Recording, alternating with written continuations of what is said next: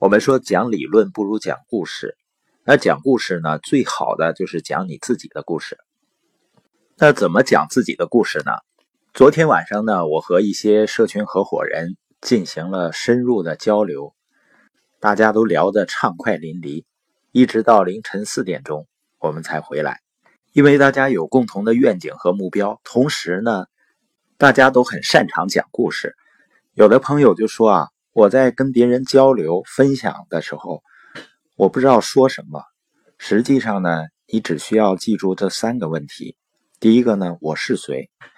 关于我是谁的描述呢，那就是你一生的缩写版。你去过的地方、做过的事儿、没有完成的事儿、梦想的事情、想要做的事情、想要成为什么样的人、我不想成为什么样的人，都是你故事里面的一部分。像昨天我们有一位胡同学，他呢是医生，同时呢业余时间去创立自己的生意。他就通过如何影响家人的故事，为什么要影响家人，包括抢救一些病人的故事。他的故事呢，让我们深深感受到了他对家庭的责任，同时呢对创造美好家庭生活的渴望。另外呢，希望通过自己的努力。使更多的人远离疾病的美好意愿，包括其他的一些伙伴分享的故事，都深深的触动了在场的每一个人。就是因为他们在讲述打动自己的故事，所以呢就能够打动别人。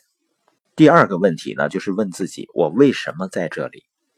第三个呢，就是讲跟你未来有关的，因为一个美好的、让人兴奋的愿景。就会让人觉得当下所遭受的都是值得的。有了明确愿景的一切艰难困苦都变成了达成有意义目标之前的小磕小绊。而当我们能够从这三个角度、三个问题来跟人们去讲述自己的故事的时候，就会展现出一个更加立体、更加生动的形象。